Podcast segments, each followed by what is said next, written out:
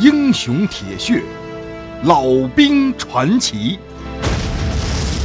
欢迎关注清雪评书，吴家。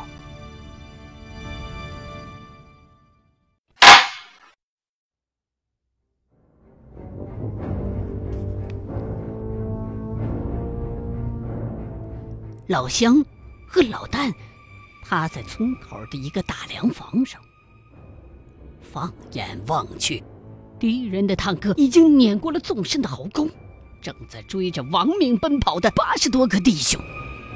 紧跟着坦克，居然上来了一大队鬼子骑兵，人小马却大，俩腿吊在半空当中，像是骑着大骡子的山匪。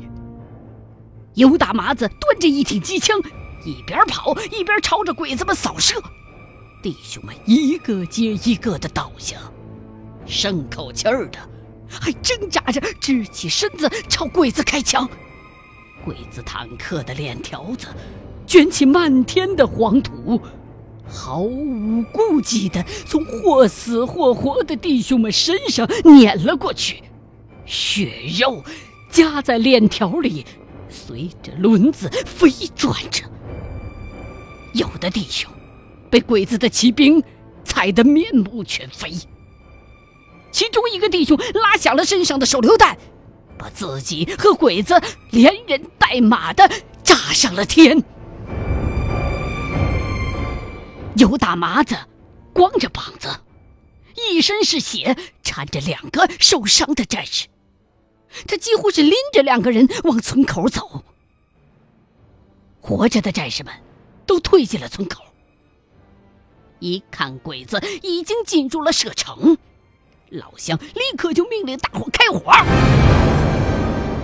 坦克旁的鬼子骑兵挨了个正着，被从房顶高处扫下来的弹药打得像割麦子一样栽下去一片，有的被连人带马压在了坦克链子下面。那坦克大概是怕有埋伏，慢了下来，开始炮轰这边的村子里的房子。等鬼子步兵嚎叫着跟上，这些铁家伙又挺着炮筒往村子压过来了。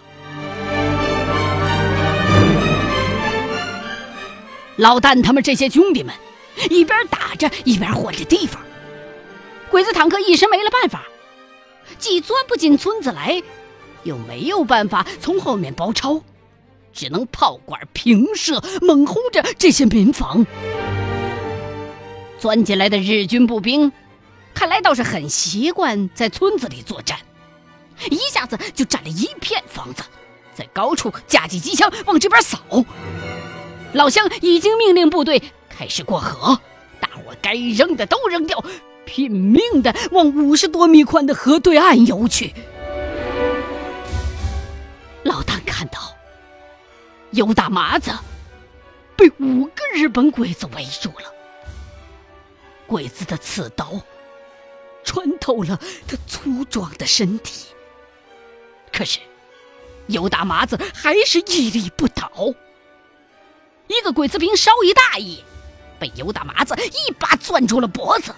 临死之前，用另外一只大手捏碎了这个日本兵的命根子。鬼子的刺刀挑开了尤大麻子的肚子，尤大麻子的肠子肥颠颠的，扑通一声坠到了地上。顶天立地的尤大麻子终于轰然倒地，砸起一片沉甸甸的尘土。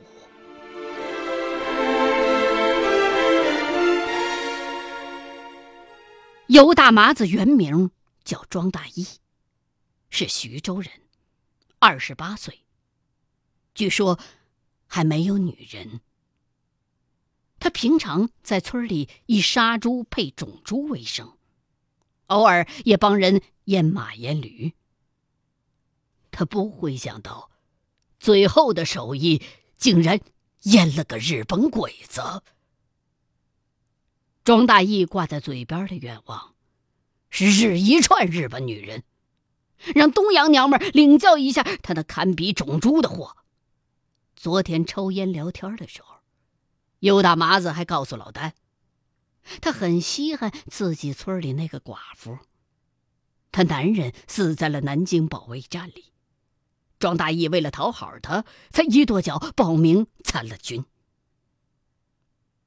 这个时候，负责狙击的弟兄们已经牺牲过半了。老乡率领剩余的人仍然在跟鬼子血拼。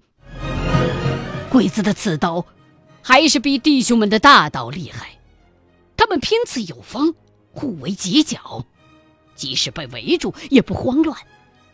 相比之下，国军弟兄们就像是乌合之众了。好些人用刀砍人的动作，就像是在用锄头刨地，刀拉得过开，劲儿使得太傻，往往是刀还没下去，鬼子的刺刀就已经透穿了他们的身体。弟兄们纷纷倒下，哀嚎不已。红着眼的老旦也杀进了这群混战。一冲进来，就碰到一个矮胖的鬼子正在扎地上还没有死的战友，战友嚎叫着，死死地抓住扎在肚子里的那把刺刀，鬼子用力拔也没拔出来，老旦一枪撂倒了他，又把剩下的子弹全都打进了一个拿着武士刀冲过来的鬼子胸膛里，再抽出大刀砍向围攻老乡的那些鬼子们，老乡的大腿血流如注。已经被扎了个对穿，嘴角也被刺刀豁开到了腮帮子，红突突的肉一颤一颤的挂在脸上，舌头都露在外头了。令老旦惊讶的是，老乡的刀法仍然有板有眼，一丝不乱。他身边已经倒下了好几个血肉模糊的鬼子。看到老旦冲过来。老乡举戟冲师，抓住眼前鬼子的刺刀，一拉一带，就把鬼子的屁股甩到了老旦的眼巴前儿。老旦手起刀落，鬼子的后脑勺连同帽子被他劈成了两半。老乡那边又从下到上撩开了另外一个鬼子的下巴，再一刀削掉了他的脑袋。刀见了血。看着被他劈倒的鬼子神经质的弹腿儿，老旦竟然有些兴奋，还想去看别的鬼子。可是老乡上来一把拽住了他，示意他迅速的朝村子河边撤。老旦搀着身负重伤的老乡，跌跌撞撞的跑着，老乡身上的鲜血染红了老旦半拉身子。但是老乡仍然强忍着伤口的剧痛，口齿不清的对弟兄们大喊：“赶紧过河！兄们立刻扔下枪支和大刀，使出吃奶的劲儿跑开去。河对面，猛然间炮声隆隆，兄弟部队开始用重炮轰击刚挤进村子的鬼子坦克和骑兵。日军的重炮不甘示弱，也跟到了村子边上。在一团团巨大的火柱子之间，战士们挣扎着，躲避着，但还是有很多人被炸成了肉馅。老丹搀着老乡，总算挨到了河边儿。这时候。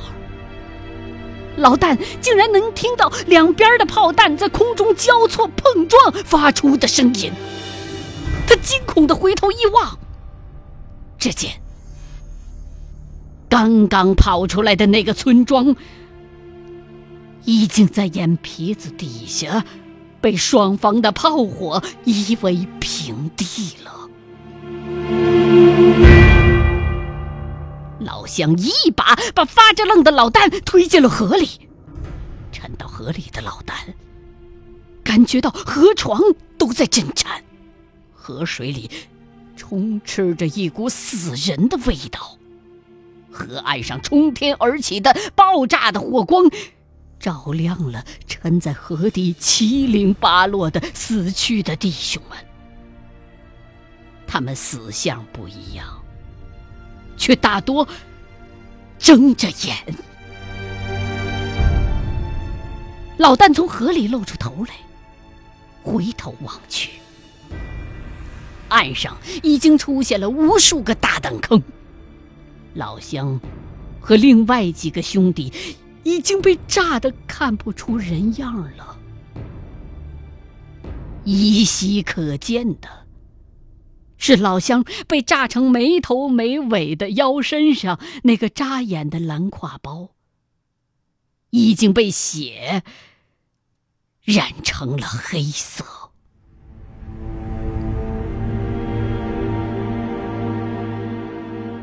老乡死了，英雄一样百战不死的老乡，就在这么一瞬间四分五裂，没了影儿了。老旦的天崩塌了。他甚至没有办法在水中挣扎，几口充满死人味道的河水灌进肚子里，把他恶心的几乎窒息。他挣扎着爬上对岸，一边呕吐，一边瑟瑟发抖，遥望着那片死地，他的眼泪。伴着伤口的鲜血，流淌在地上。死亡对于老旦来说，虽然已经不再陌生，可是自己那么仰仗的老乡就这样灰飞烟灭，还是让他感到极度的恐惧。接下来会是什么遭遇呢？该如何是好呢？这种可怕的不确定性和悲伤、无助的情绪交织在一起，让他无法承受。逃跑的念头闪电般掠入脑海。可是此地已经不是自己的板子村，周围是密密匝匝的部队。走这条道，没准死得更快。老旦最终还是被战友们拖回了河边的战壕里。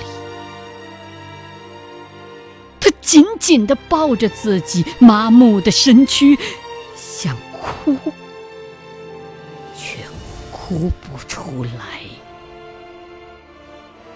他不知道该怎么哭，不知道是撕心裂肺的为老乡哭，还是为了别的什么大嚎一场。他喉咙哽咽着，浑身颤抖着，自己的和别人的鲜血黏黏的粘在皮肤上，用手去抹。却怎么也抹不掉。看着自己血红的、接着硬痂的双手，老旦感到一阵透彻心底的寒冷，就如同赤裸着在腊月冰原的狂风之中。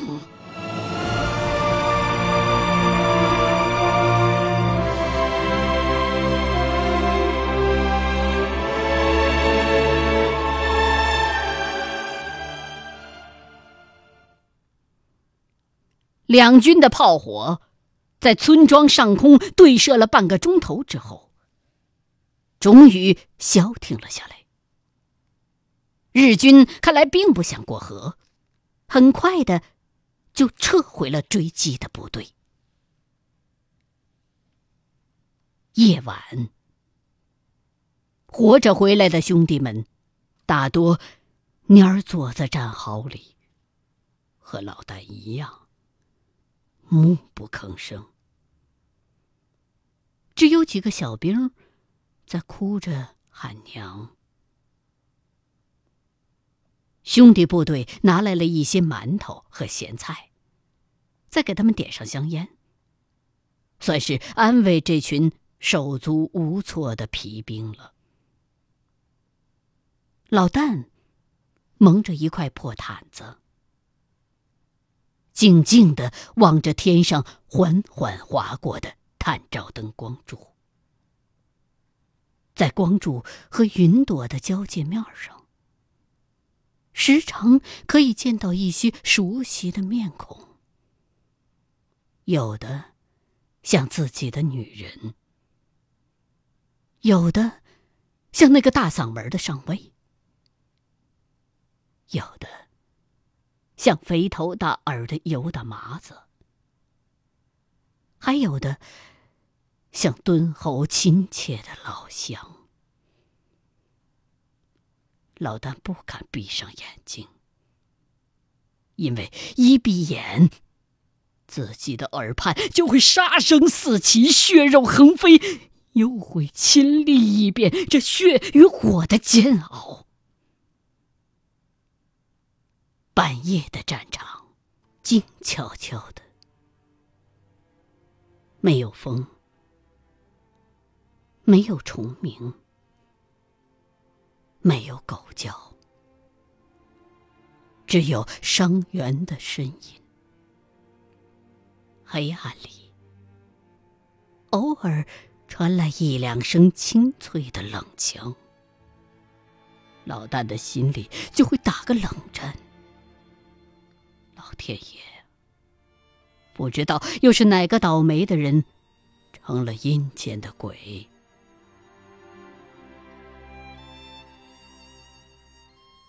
后半夜的时候，老旦突然想起了老乡的那把梳子。他清楚的记得，老乡每次都是把它放在那个蓝色的小挎包里。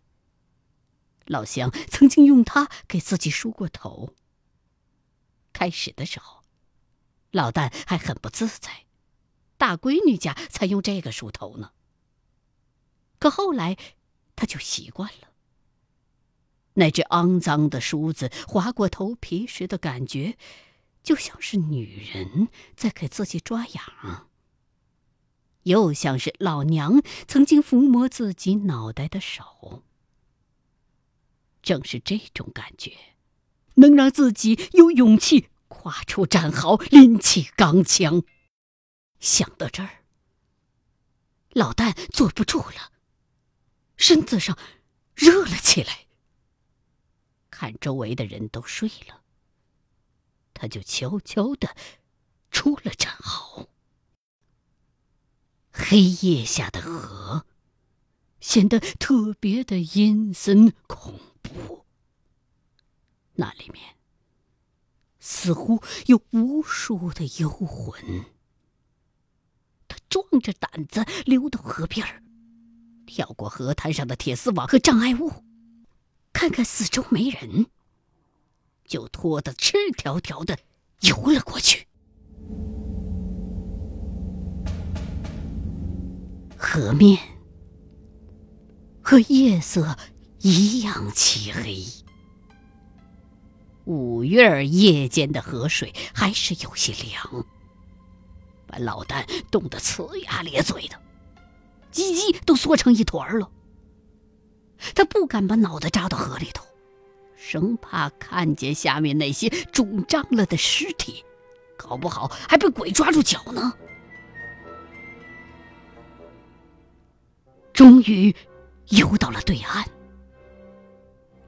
只一会儿，老旦就摸到了半截身子的老乡，他还是静静的躺在那儿。已经僵得硬邦邦的了，像是三九天忘了收进房子里的白菜。老旦小心翼翼的摘下那个挎包，打开来，拿出了那把梳子，摸了摸，居然完好无损。在这么黑的夜里。他仍然发着晶亮的光。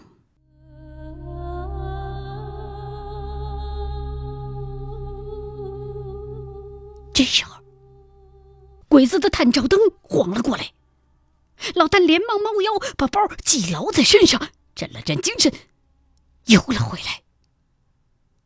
河边的哨兵早就看到这个光腚的汉子来往于河的两岸，原本以为他是个奸细，可望远镜里看到他拿了个东西回来，就凑过来把他拽上了岸，兴奋地问。哎偷了啥好货回来？老旦这时候已经冻得说不出话来了，把梳子拿给那几个哨兵看，自己则哆哆嗦嗦的穿回了衣服。哨兵一看是把梳子，就问老旦：“弟兄的，俺老乡的，估计是他给老婆买的吧？俺老乡没老婆。”老乡，没娶过老婆。三十大几的人，十几岁出头就打仗。每个队伍复员回家的承诺都扯了淡。听王八讲，老乡在打淞沪战役的时候和一个村姑混了几宿，啥名啥姓都不晓得。后来，鬼子屠了那个村儿。人畜不留，老乡就一直揣着这把梳子了。老旦想起了老乡说的话：“战死的战友们留下的东西，跟这死人熟一点的就留着，心思着啥时候给人家里捎回去。”可是老旦连老乡的家在哪儿都不知道。老乡说的驻马店，对于他来讲，是个遥不可及的地方。在出门当国军前，除了去上梆子村村儿他娘家，自个儿从来没出过板子村方圆一二十里的地界儿呢。